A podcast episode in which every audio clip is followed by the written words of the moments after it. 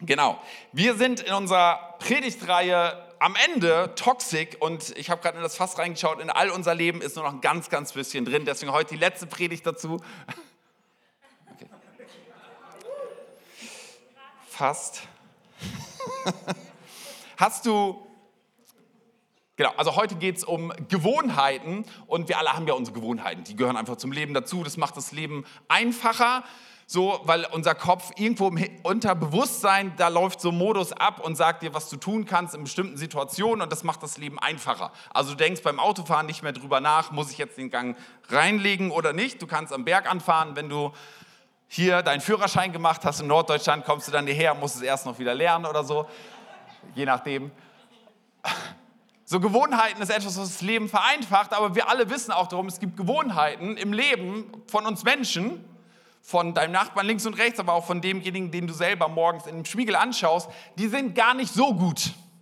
So, die sind eher toxisch, die sind eher giftig, die helfen nicht, dass das Leben sich gut entfalten kann, das Leben sich entwickelt. Und ich weiß nicht, ob du schon mal so einen Moment innegehalten hast und dich gefragt hast, warum tue ich eigentlich das, was ich tue? Warum tust du das, was du tust? In den unterschiedlichsten Situationen deines Lebens. Und ich habe dir mal drei ganz alltägliche Beispiele mitgebracht in Form von Bildern und du kannst mir überlegen, was für ein Mensch bist du, wie verhältst du dich?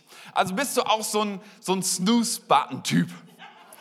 Also du liegst morgens im Bett und du weißt, der Wecker klingelt und er ist in Griff.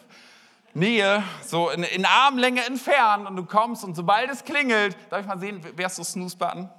So, Ah, okay. So. Und dann, und dann gibt es so die Luca Gleitz-Typen. So, so, der ist schon vorm Wecker wach und steht davor und sagt, hi, Erster! So, vor, vor, jedem Meeting bist du als Erster da, zehn Minuten, alles fertig, du wartest auf die Leute, alles ist entspannt. Also, so, Familie rein, das ist immer letzte Minute. Das ist unsere Gewohnheit, egal was es ist, wir sind immer letzte Minute. Da ist noch ein bisschen was drin. Oder nächste Situation, du gehst in ein Restaurant und dann hast du die Speisekarte da und vielleicht schon bei der Restaurantwahl überlegst du, gehst du ins Rosmarie oder gehst du dann doch zu McDonald's? So, das ist ja schon die erste große Linie, aber also für die nicht ahlen nach Rosmarie, du, also Dinkel, Roggen, kein Weizenbrot, nein. Öko-Eier direkt vom glücklichen Huhn. Und, und du guckst auf die Speisekarte und überlegst, was nehme ich? Jetzt wäre es so, oh, ist gesund, ist meins. So immer, egal wo ich im Restaurant bin, immer, das ist Dinkel, Öko. okay, und wer sagt so, mm, also extra Portion Speck klingt gut, Vanillepudding und auch noch einen zweiten. Warum tust du, was du tust? Oder nehmen wir unsere Finanzen. Es gibt ja so den Modus Mensch, der sagt, weißt du was, als erstes im Monat, ich gebe meinen mein Zehnten, ich ehre Gott mit dem und ich erlebe ihn als Versorger. Und das ist das, was ich tue. Und am Ende des Monats, nachdem ich schon etwas zum Sparen beiseite gelegt habe, zwischendurch noch Menschen großzügig gesegnet habe, ist immer noch Geld über. Und wo gibt es, ihr müsst euch nicht melden, wo, wo, wo in unserem Leben gibt es das? Auch so diese Gewohnheit von, weißt du was, es ist eigentlich eh nie genug. Deswegen kann ich auch heute noch auf Amazon gehen und ich suche noch und wow, dieses Gefühl von ich klicke und kaufe ist auch nicht schlecht. Und wie viele Menschen in unserem Land gibt es, die geben viel, viel mehr aus als das, was der Monat eigentlich zur Verfügung stellt. Irgendwie gibt es so unterschiedliche Verhaltensweisen. Aber warum tun wir eigentlich das, was wir tun? Warum neigen wir in bestimmten Situationen immer ähnlich zu handeln, das immer Gleiche zu machen? So, es gibt eine Menge zweitrangiger Gründe. Also es gibt so Gründe wie, ich fühle mich einfach verpflichtet dazu, so oder so zu handeln. Ich verpflichte mich, irgendwie nett und höflich zu sein, weil ich weiß, es ist die angemessene Situation dafür und ich entscheide mich dafür, so oder so zu handeln. So, ich möchte ein guter Vater sein, ich möchte eine gute Mutter sein. Oder es gibt so Situationen, da sage ich einfach, na, ich möchte halt gemocht werden.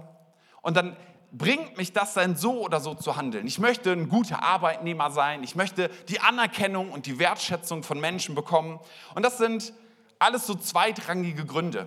Oder warum ist man auf Instagram unterwegs, wo wir über Gewohnheiten sprechen, und machen nicht nur ein Foto von uns, sondern mindestens drei bis hin zu 20 und legen noch mal fünf Filter drüber. Warum tun wir das eigentlich? Naja, weil da irgendwas an Sehnsucht in uns ist, etwas, ein paar Likes zu bekommen von Menschen, die dich für dein wahres Leben gar nicht interessieren. Was? Überraschung. So, es gibt einen Haufen und noch mehr zweitrangige Gründe, warum wir Dinge so oder so tun. Aber der Hauptgrund für unser Verhalten, warum wir uns konsequent so verhalten, wie wir es tun, hängt von einer anderen Sache ab. Wir tun das, was wir tun, in erster Linie aufgrund dessen, was wir von uns selbst denken. Wir tun das, was wir tun, aufgrund dessen, was wir von uns selbst denken. Heute wird so eine Predigt, das ist so ein bisschen so ein Q-Modus. Okay, also da wiederholt man die Dinge immer und immer wieder. Bestimmte Sätze kommen immer und immer wieder, damit es möglichst tief einsagt. Ihr wisst Kühe, ne? also die kauen, die stehen auf der Wiese und malmen das Gras und dann schlucken sie es runter und dann bleibt es da nicht, sondern es kommt nochmal wieder hoch und dann kauen sie es nochmal weiter. Weil, weil das, was manchmal so offensichtlich ist, rutscht ja manchmal auch so schnell weg. Aber um wirklich über Gewohnheiten nachzudenken und toxische Gewohnheiten uns anzuschauen, zu schauen, wie kriege ich die denn wirklich verändert, da ist es so wichtig, mal so richtig tief reinzubohren und durch Wiederholung kommt das irgendwann dann auch in unserem Gehirn an. Also wir tun das, was wir tun, aufgrund dessen, was wir von uns selbst denken. Der Hauptgrund für unser Verhalten stimmt durch unser Selbstbild, was ich sehe, wenn ich auf mein Leben schaue, was ich denke, wer ich bin. Also es berührt im tiefsten meine und deine Identität. Die größte Triebfeder unseres Verhaltens ist unsere Identität. Jesus sagt in Lukas 6, Vers 45, ein guter Mensch bringt Gutes hervor, weil sein Herz mit Gutem erfüllt ist. Ein böser Mensch dagegen bringt Böses hervor, weil sein Herz mit Bösem erfüllt ist. Und Herz meinst du das tiefste Innere, da wo alles zusammenkommt. Und dann sagt er, denn wie der Mensch in seinem Herzen denkt, so redet er. Das, was du tief in dir verwurzelt hast, das ist das, was am Ende rauskommt. Und zwar nicht nur das Denken, sondern dein ganzes Sein. Das, was du an Selbstbild über dich hast, kommt am Ende auch raus. In dem, wie du redest, in dem, wie du handelst, in dem, was du tust, wie du mit Menschen umgehst. Eine Studie hat untersucht, was eigentlich passiert in diesen Gewohnheitsmomenten, wenn wir einfach so oder so agieren und sind darauf gekommen, dass im Unterbewusstsein in jeder Situation, die du so erlebst, am Ende drei Fragen abgespult werden und dein Inneres sich diese drei Fragen selbst beantwortet und zu einem entsprechenden Handeln führt. Die erste Frage ist, was bin ich, äh, was für ein Mensch bin ich?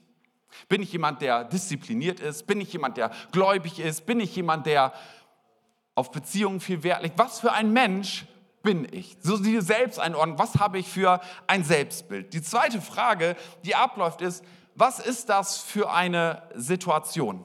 Wo stecke ich da eigentlich drin? Was ist eigentlich das, was mir gerade vor Augen ist? Und die dritte Frage, die im Unterbewusstsein, das ja alles innerhalb von ein paar Millisekunden abläuft, ist, was macht jemand wie ich in einer solchen Situation. Und du merkst an dieser Stelle schon, es beginnt damit, was du selber über dich denkst, was für ein Selbstbild du hast. Und das führt dazu, wie du mit dieser Situation umgehst. Gar nicht unbedingt das, was du für richtig hältst, sondern das, was du über dich denkst. Naja, ich bin halt so dieser Snooze-Button-Typ, also werde ich auch entsprechend reagieren. Es beginnt mit deinem Inneren, nicht mit deiner Entscheidung, sondern mit dem, was du über dich selber denkst, für was du dich hältst. Wir können mal kurz so eine Checkliste durchgehen. Gebe dir ein paar Beispiele und du beantwortest für dich selber mal, hey, was für ein Typ bin ich denn eigentlich? Wie würde ich darauf reagieren? So aus dem, aus dem Bauch heraus ganz schnell. Stell dir vor, du hast eine Physikprüfung, ich weiß, für die meisten von uns wäre das eh nicht in Frage gekommen und jetzt eh nicht mehr aufgrund unseres Alters. Außer, man kann auch als Rentner nochmal studieren gehen. Okay. Okay, also stell dir vor, du hast deine Prüfung, ob es Physik ist oder Englisch, Chemie, was auch immer, und du merkst, hey, auch nach 30 Minuten ist dein Blatt Papier immer noch genauso weiß wie zu Beginn. Es ist einfach gehende Leere in deinem Kopf, aber dein guter Freund links von dir, alter Falter, der ist so gut, das ist das Brain. Da sitzt Manuel neben dir.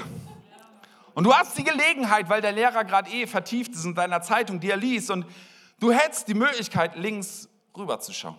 Und du wüsstest, das wäre richtig. Also die Lösung, die er hat. Was tust du? Welches Bild von dir hast du, was du tun würdest? Oder du bist versucht, etwas zu nehmen, was dir nicht gehört. Oder du hättest die Gelegenheit, jemanden schlecht aussehen zu lassen, indem du über ihn lästerst. Oder du hast die Gelegenheit, großzügig mit jemandem zu sein, ein Segen zu sein. Oder es ist die Situation, jemand verletzt dich und du könntest das entweder lange nachtragen oder du hättest die Chance, ihm zu vergeben. Was für ein Mensch bist du? Was denkst du über dich selber, wer du bist und entsprechend, wie du handeln würdest? Oder jemand tut etwas Zweifelhaftes, aber du entscheidest dich doch, das Beste über ihn zu denken. Was für ein Mensch bist du? Was für ein Typ bist du? Nicht, was würdest du tun, sondern was für ein Typ bist du, in dem, wie würdest du generell in solchen Situationen handeln? Warum tust du, was du tust?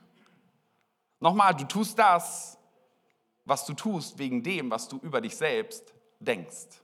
Da beginnt es, das ist der Anfangspunkt von allem. Das, was du über dich selbst denkst, bestimmt am Ende dein Verhalten. Noch mehr Situationen? Wir alle fahren gerne Auto. Heute Morgen hinter mir zwei junge Ladies. Ich glaube, sie sind heute in der Kinderkirche, oder? Sitzen irgendwo? Nein. Und Mann, sie wollten mich einholen, aber mit der Burner-Karre keine Chance. okay, ihr könnt nachher auf den Parkplatz gehen, dann, dann seht ihr das Auto. Nein. Okay, andere Situation, wir sind im Straßenverkehr unterwegs und dir nimmt jemand die Vorfahrt und denkst so, Kollege, ich kann dir gerne mal zeigen, wie man die Klappbrücke beim Mittelfinger hochzieht. Okay? Und, und das kann doch nicht wahr sein. Also wofür haben wir eine deutsche Straßenverkehrsordnung? Kollege, was machst du da? Oder du bist der Typ, der sagt, ja, weißt du was, ist mir auch schon passiert. Und vielleicht ist seine Frau schwanger und im Krankenhaus und er musste jetzt einfach hin. Der Herr segne ihn und seine Frau auf eine gute Geburt. Was für ein Typ Mensch bist du? Und dein Verhalten in dem Moment ist ja nicht, dass du denkst, okay, ich, ich nehme mal, ich halte mal kurz an, setze mich an den Straßenrand, denk mal drüber nach, was könnte alles sein, ich mache mir noch eine Liste, hat jemand eine Flipchart für mich? Sondern in deinem Unterbewusstsein, innerhalb von einer Millisekunde passiert etwas und du handelst entsprechend dessen, was du von dir selber denkst, wer du bist, was für eine Person du bist. Und jetzt mal zurück zu unseren schlechten Gewohnheiten. Warum tue ich denn bestimmte Dinge, die, die ich tue? Na, weil ich von mir denke, dass eine Person wie ich das halt so tut. Dass es normal für mich echt, für mich ist. Manchmal gibt es aber auch die Momente, da haben zwar nicht die Flipchart dabei, aber da wird diese Millisekunde dann doch ein bisschen vergrößert und du hast drei Sekunden drüber Zeit nachzudenken. Und das sind gute Momente, weil wir auf einmal tiefer in unsere Identität und unser Selbstbild hineinschauen. Ich gebe dir ein Beispiel. Ich bin, vor ein paar Wochen bin ich beim Lidl unterwegs gewesen. Da gehen wir immer einkaufen. Man kann auch zu Aldi gehen und zu Rewe und ihr kennt all die anderen Läden auch. Keine Schleichwerbung. So, nächstes Mal hier so. Lidl lohnt sich. Okay, lassen wir das. Ähm, also einkaufen und ab und zu nehme ich meine Kids mit und das, was sie tun, ist vor der Kasse gibt es ja immer diese Zeitschriften, so Lego-Zeitschriften mit den Karten und dem Männchen dabei und, und diese anderen Wendy und Playmobil und was es alles gibt und dann stehen sie immer dahin, weil die Milch haben sie keine Lust zu, das in Einkaufswagen zu tun. Und dann gehen sie hin und gucken sich das zu. So an dem Tag waren sie nicht dabei aber ich laufe zur Kasse, waren keine Ahnung, drei, vier Leute noch vor mir und ich stehe vor diesem Zeitschriftenregal und ich scanne das so ab und dann stehen ja immer die großen Titel, wer welcher Politiker schon wieder was getan hat und und und und du scannst so das Regal durch und auf einmal denkst du so direkt über den Kinderzeitschriften, der Playboy. Ich denke so, den habe ich da noch nie gesehen. Ich denke so, finde ich uncool. Und dann sind so noch zwei Leute vor mir an der Kasse und ich überlege so, was macht ein Mensch wie ich in einer solchen Situation? Was bin ich für ein Mensch? Okay, ich bin Papa, ich bin Christ Ich bin auch noch Pastor. Was macht ein Mensch wie ich in einer solchen Situation? Was ist das für eine Situation? Naja, da liegt eine Zeitschrift, die den Wert des Menschen nicht gerade hochhebt und die weder für Erwachsene noch für Kinder wirklich hilfreich sind, um gesunde Beziehungen zu leben. Was macht ein Mensch wie ich in einer solchen Situation? Dann denkst du, okay, hinter mir laufen auch noch ein paar Leute und das mag ja alles normal sein. Und du hältst diesen Moment an und sagst, nee, jemand wie ich tut Folgendes. Du sprichst den Kassierer und sagst, ich hätte eine Bitte, die Sie an Ihren Filialleiter bitte weitergeben könnten. Wäre es möglich, dass man den Playboy aus dem Sichtfeld der Kinder woanders hinpackt? Der Vater hinter dir so, der Kassierer leicht verwirrt, äh, ja, kann ich machen. Sie haben es tatsächlich getan. Also da unten im Sichtfeld ist nichts mehr, aber woanders muss man vielleicht nicht mehr hingucken. so. Jetzt können ja alle bei eurem nächsten Lidl gucken, was geht da ab. So. Manchmal gibt es Momente im Leben, da hast du diese, diese drei Sekunden, wo du darüber nachdenken kannst, wer bin ich eigentlich? Was habe ich für ein Selbstbild von mir? Was ist das für eine Situation? Und was würde jemand wie ich, wie ich mich eigentlich sehe, in dieser Situation tun? Was wäre also das Richtige?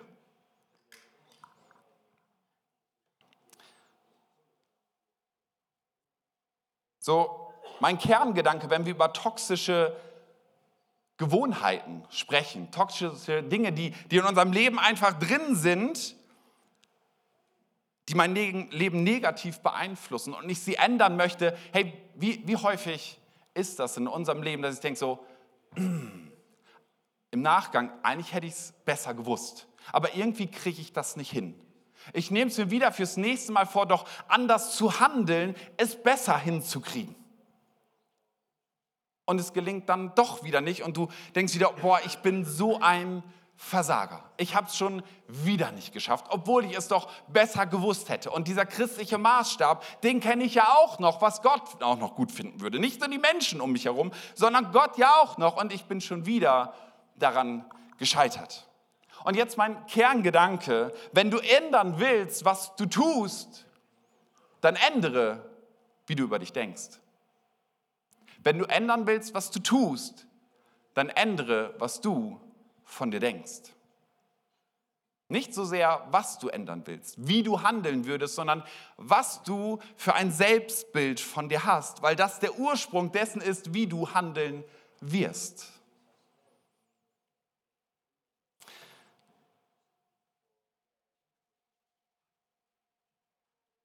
Aber vielleicht hast du auch schon mal festgestellt, wenn man über sich selbst nachdenkt, dann ist es gar nicht immer so einfach, das Gute in seinem Leben zu sehen oder das Gute über seinem Leben auszusprechen. Dass es viel einfacher ist, an die schlechten Dinge zu glauben, als an die guten.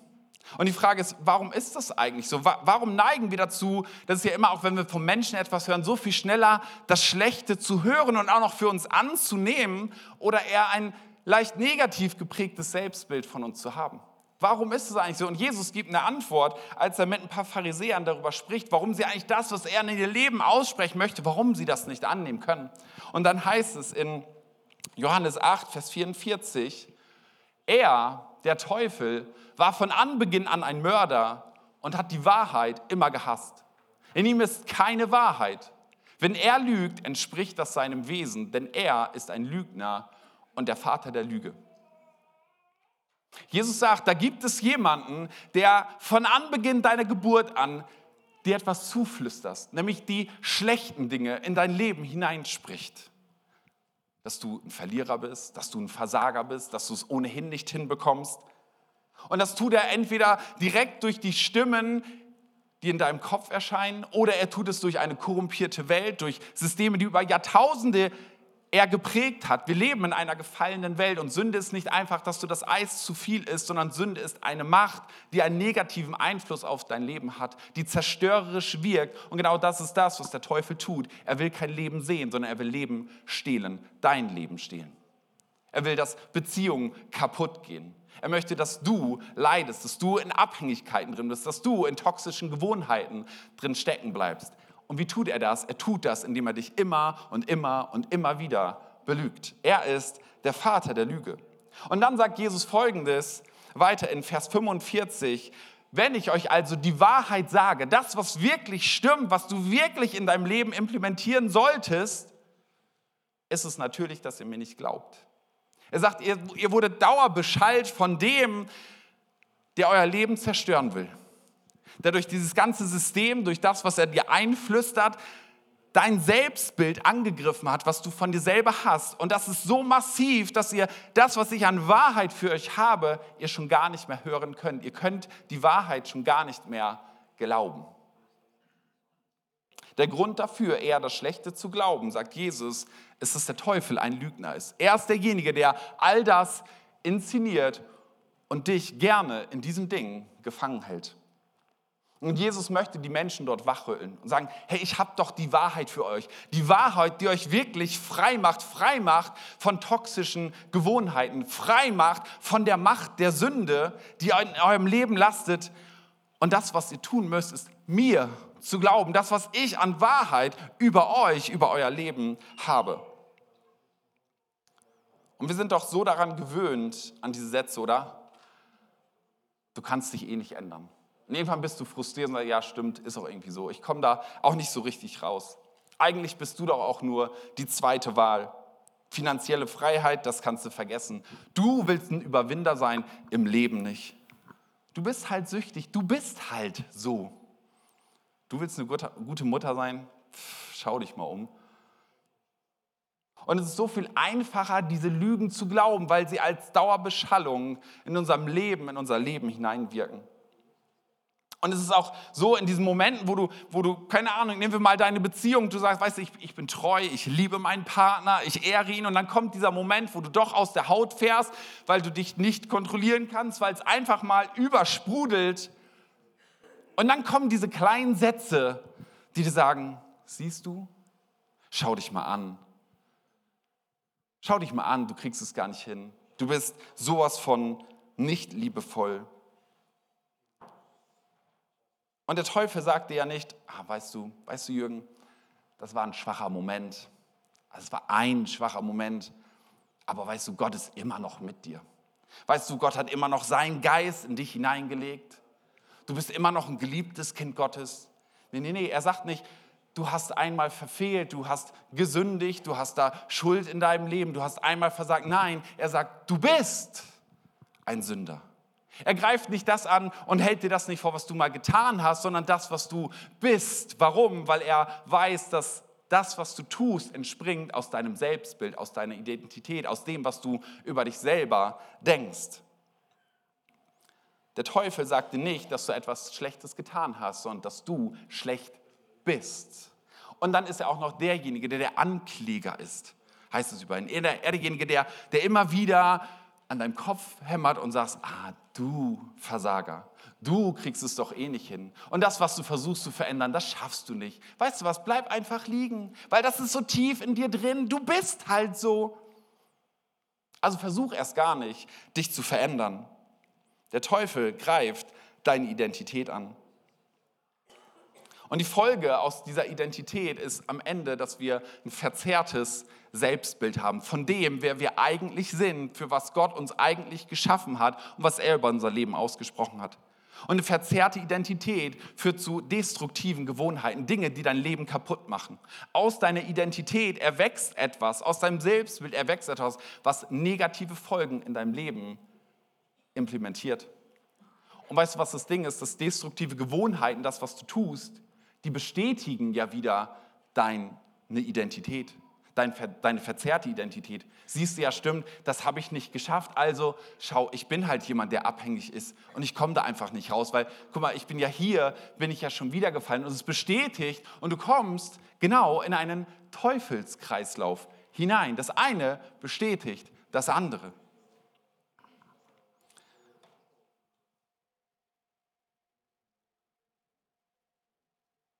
Wie kann ich denn diesen Teufelskreislauf durchbrechen? Und ich habe ja vorhin schon gesagt, wenn du ändern willst, was du tust, musst du deine Denkweise ändern. Deine Denkweise über dich selbst, wer du eigentlich bist. Weil am Ende bist du nicht derjenige, was der Teufel sagt, was er dir ins Ohr flüstert, was er über korrumpierte Systeme in dein Leben hineinbringt, Du bist auch nicht derjenige, was dein Sitznachbar oder irgendjemand über dich sagt. Du bist noch nicht mal diese kleine kritische Stimme in deinem Kopf, die dir sagt, wer du angeblich bist, sondern du bist derjenige, was Gott sagt, wer du bist.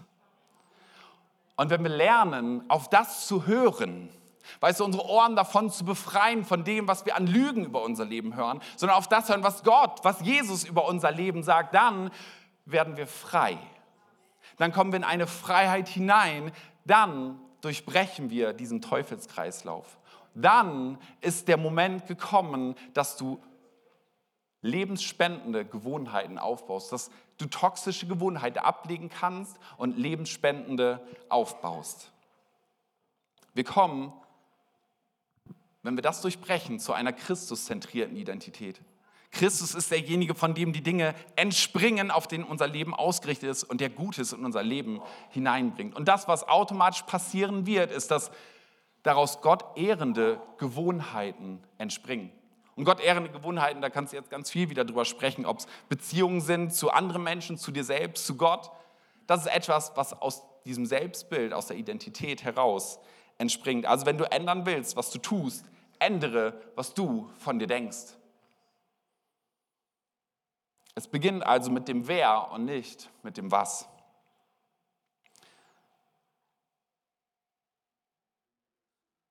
Jetzt könnte man da ganz viele Beispiele für nehmen, weil dieses Prinzip in dem, was da drin steckt, kannst du sehr allgemein einfach nehmen, auf dein Leben projizieren und sagen, okay, wo, wo sind einfach, nehmen wir den Snooze-Button, wie kann ich das verändern? Indem, aha, ich bin halt jemand, der aus, lange ausschläft. Oder du kannst es sehr viel wichtiger an wichtigeren Dingen festmachen. Und ich gebe dir einfach mal ein paar Beispiele und vielleicht sind das genau deine, vielleicht sagst du auch, da brauchst du einfach noch mal eine andere Runde, um selber darüber nachzudenken, hey, was habe ich eigentlich an Identität in meinem Leben? Was denke ich eigentlich über mich selbst? Und was ist eigentlich das, was Gott über mein Leben denkt oder was ich selber denke und denken möchte, wer ich eigentlich bin? Ich gebe dir mal ein paar. Ich bin ein Vater, eine Mutter, der für seine Kinder präsent ist und der Entscheidungen trifft, die das Wohl seiner Kinder im Blick haben. Hey, wäre das etwas zu sagen, boah, wenn ich das bin, nicht nur das, das würde ich gern sein möchte, sondern wenn ich sage, hey, das bin ich, ich bin ein Vater, der für seine Kinder präsent ist, der Entscheidungen trifft, die zu ihrem Wohl sind, das bin ich in meiner Identität. Ist es etwas, was du dir eigentlich in deinem Leben erhoffst? Oder ich bin ein Jugendlicher, kannst auch sagen Erwachsener, der seine Freiheit in Christus gefunden hat und schaue mir keine pornografischen Inhalte an. Wenn du sagst, das ist mein Selbstbild, das bin ich, das ist meine Identität, ich bin jemand, der Freiheit gefunden hat, die Christus mir zugesprochen hat und das tue ich nicht mehr. Nicht, ich habe vor, das nicht mehr zu tun, sondern ich bin jemand, der frei ist, der seine Freiheit in Christus gefunden hat. Das ist ein Riesenunterschied in dem, was du über dich selbst denkst, wer du bist, was deine göttliche Identität ist. Oder ich bin jemand, der nüchtern und lebendiges Zeugnis für die transformative Kraft Gottes ist. Bin ich das oder wäre ich das einfach nur gerne? Und, nein, nein, ich bin das. Es ist tief in meiner Identität verankert. Und das sind himmelweite Unterschiede. Warum tust du, was du tust? Wegen dem, was du über dich denkst. Wenn das wirklich der Punkt ist, wenn, ich habe ja vorhin gesagt, manchmal ist es so ein bisschen kuhmäßig und wir kauen und müssen es nochmal hochholen und damit es wirklich tief reinsinkt. Wenn es wirklich der Punkt ist, wenn es um Gewohnheiten geht, toxische abzulegen und lebensspendende aufzunehmen und es wirklich der Punkt ist, wenn es, wir es verstanden haben, dass das, was ich über mich denke, bestimmt, was ich tue, hey, dann ist meine Identität, mein Selbstbild das alles Entscheidende. Und wenn ich beginne mit diesem Selbstbild und ich sage, weißt du was, ich bin ein lebendiges Zeugnis für diese verändernde Kraft Gottes, dann ist das der Ausgangspunkt und du wirst etwas in deinem Verhalten sehen, was sich dort verändert. Erst das Wer, dann das Was. Stell dir mal vor, lass es mal konkret werden, was es bedeutet, wieder in diesem Kreislauf zu denken. Du, du bist vielleicht ein Vater, eine Mutter, die sagt, weißt du, in meiner Identität, aus meinem Selbstbild heraus, ich bin jemand, der präsent ist und der Entscheidungen für seine Kinder trifft. Und jedes Mal, wenn du zu Hause bist und das Handy in deiner Tasche wieder eine WhatsApp-Nachricht aufbimmelt und du gehst nicht hin, nimmst das Handy raus und schaust drauf, sondern du gehst hin und sagst, kann auch in der Hose bleiben, interessiert mich gerade nicht, sondern ich bin fokussiert bei meinen Kindern, was tust du?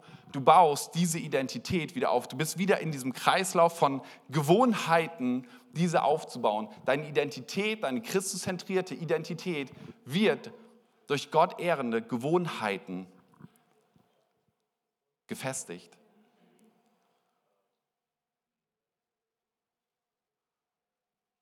Manchmal wäre es gut, wenn man über Leuten entweder so ein Ausrufezeichen, ein Fragezeichen oder ein Doppelpunkt sehen würde. Okay. Oder so drei Zs. So.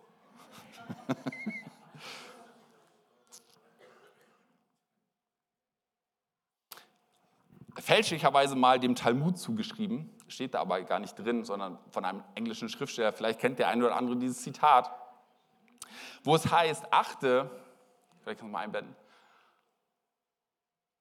Nee, den kannst du weiter. Weiter, weiter. ja. Achte auf deine Gedanken, denn sie werden Worte. Achte auf deine Worte, denn sie werden Handlungen. Achte auf deine Handlungen, denn sie werden Gewohnheiten. Achte auf deine Gewohnheiten, denn sie werden dein Charakter. Achte auf deinen Charakter, denn sie werden dein Schicksal. Ich meine, über Schicksal können wir jetzt streiten, was man da meint und so. Aber es beginnt damit, mit deinen Gedanken. Was denkst du über dich selber, wer du bist? Bist du jemanden, der kriegt es halt nicht hin, der halt da drin hängt in toxischen Gewohnheiten, die Leben zerstören, dann wirst du auch in deinem Leben sehen, dass genau diese Dinge passieren und es wird deine Identität, deine verzerrte Identität verstärken und du wirst weiter da drin bleiben. Aber wenn du diesen Teufelskreislauf durchbrechen willst und das annehmen willst, was Gott an Freiheit für dein Leben hat, dann stell dich hinein und sag, ich habe eine andere Identität. Ich habe gesehen, dass ich auch schon mal gefallen bin dass ich toxische Gewohnheiten, dass es in meinem Leben aufgeploppt ist. Aber ich bin jemand anderes. Mein Bild über mich selbst ist ein anderes. Das, wer ich bin, ist bestimmt durch Gott, das, was er über mein Leben ausgesprochen hat. Wem schenkst du Glauben? Ich habe dir noch einen Bibelvers aus Epheser 4 mitgebracht und ich lese mal nur ab Vers 20. Und ich finde, wenn wir den ergreifen für uns, in dem, was, was Paulus dort schreibt, in dem, wie genau dieser Modus funktioniert, dann ist es nochmal etwas, was so tief in uns einsinken mag und wo ich, wo ich hoffe, was mein Gebet ist, dass das tut in deinem Leben. Neue Identität zu ergreifen. Identität, die Gott in dein Leben hineingelegt hat, was du schon bist was nicht weit weg ist, sondern was da ist. Warum? Weil er am Kreuz bezahlt hat. Er sagt, da ist neues Leben für dich. Ich habe das schon für bezahlt. Da ist in Epheser 4 ab Vers 20. Ihr aber habt bei Christus etwas anderes gelernt. Oder habt ihr seine Botschaft etwa nicht gehört? Seid ihr etwa nicht in seiner Lehre unterrichtet worden, in der Wahrheit, wie sie in Jesus zu uns gekommen ist? dann wurde dir aber auch gelehrt, nicht mehr so weiterzuleben, wie er bis dahin gelebt hat, sondern den alten Menschen abzulegen, der seinen trügerischen Begierden nachgibt und sich damit selbst ins Verderben stürzt. Paulus beschreibt und sagt, weißt du, deine alte Identität, leg die ab, das bist du nicht mehr. Jesus hat etwas anderes in dein Leben hineingebracht, etwas anderes gelehrt. Du bist eine neue Kreatur, du bist ein neuer Mensch. Und dann sagt er weiter, und ihr wurdet gelehrt, euch in eurem Geist und in eurem Denken zu erneuern zu lassen und den neuen Menschen anzuziehen, der nach Gottes Bild erschaffen ist und dessen Kennzeichen Gerechtigkeit und Heiligkeit sind, die sich auf die Wahrheit gründen. Er sagt, weißt du was, das, was deine Identität ist, das, was die wirkliche Wahrheit ist, ist das, was Christus über deinem Leben ausgesprochen hat. Das ist ein neuer Mensch und zieh ihn an und lass deinen Geist und dein Denken erneuern, in dem, wie du über dich denkst. Du bist neu geschaffen. Das Alte wirf ab und zieh das Neue an. An so vielen Stellen ist, ist, spricht die Bibel über Identität. Und man könnte ganze Verslisten jetzt noch durchgehen, aber das ist dann Homework. Aber so ein paar Dinge, weißt du, wenn du so am Struggeln bist, sagst, weißt du, da sind toxische Gewohnheiten. Ich meine jetzt nicht den Snooze-Button, sondern Dinge, die Leben kaputt machen. Wirklich kaputt machen. Die will ich rauskriegen. Hey, dann, dann nimm mal diesen Punkt und sag, weißt du, ich weiß, dass ich das tue. Ich weiß, dass ich sündige. Ich weiß, dass da Schuld in meinem Leben passiert. Aber das heißt nicht, dass ich ein Sünder bin, sondern ich bin frei gemacht. Ich bin reingewaschen durch das Blut Jesu. Da ist keine Schuld in meinem Leben. Gottes Ausspruch über meinem Leben ist, dass ich frei und gerecht bin, dass mir alles vergeben wurde, dass ich ein Heiliger bin. Das ist meine Identität. Ich bin Kind Gottes, ich bin Kind des Höchsten. Da ist nichts, was mir das rauben kann. Nichts auf dieser Welt kann mich trennen von der Liebe Gottes. Weder hohes noch tiefes. Weder Engel noch Gewalten, nichts auf diesem Planeten kann mich trennen von der Liebe Gottes, die er bewiesen hat am Kreuz von Golgatha, wo er sein Blut gegeben hat. Das bin ich. Das, was ich getan habe, ja, das mag sein, aber das bin ich nicht sondern ich bin frei gemacht.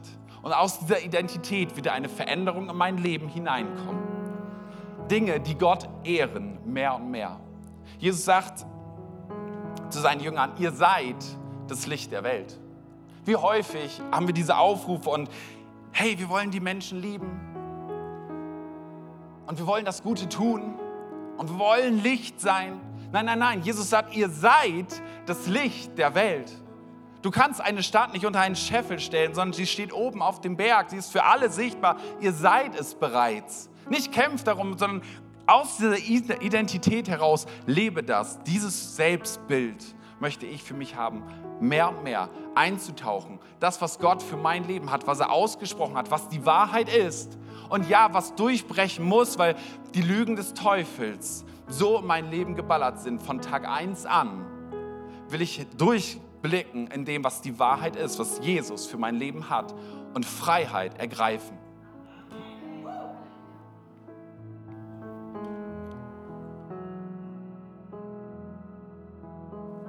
In Johannes 8, Vers 31 sagt Jesus, wenn ihr meinem Wort bleibt, seid ihr wirklich meine Jünger.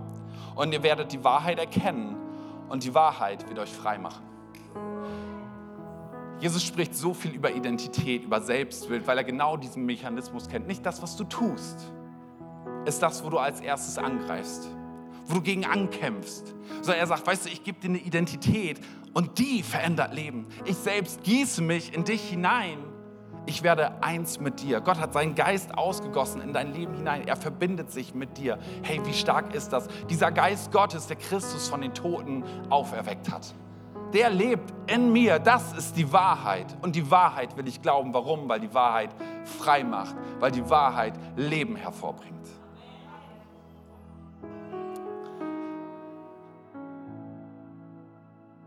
Die Band darf gerne nach vorne kommen. Und vielleicht sagst du wie ich, boah, da gibt es Dinge in meinem Leben, da bin ich so am Kämpfen. Und ich kämpfe gegen diese Gewohnheiten an, die lebenszerstörend sind, die Beziehungen kaputt machen, die mein Selbstwert kaputt machen und ich fühle mich wie ein Häufchen Elend. Und ich will dich gleich einladen, da ohne Hände zeigen, aber dafür zu beten. Und ich lade euch ein, aufzustehen und in so eine Gebetshaltung zu gehen und zu sagen, weißt du, wir, wir müssen Gott weder herbeisingen, noch müssen wir ihn herbeipredigen, noch sonst irgendwas, sondern er hat ja versprochen, weißt du, ich habe einen Weg zu euch gebahnt. Ich bin bei euch bis zum Ende der Welt. Ich bin da.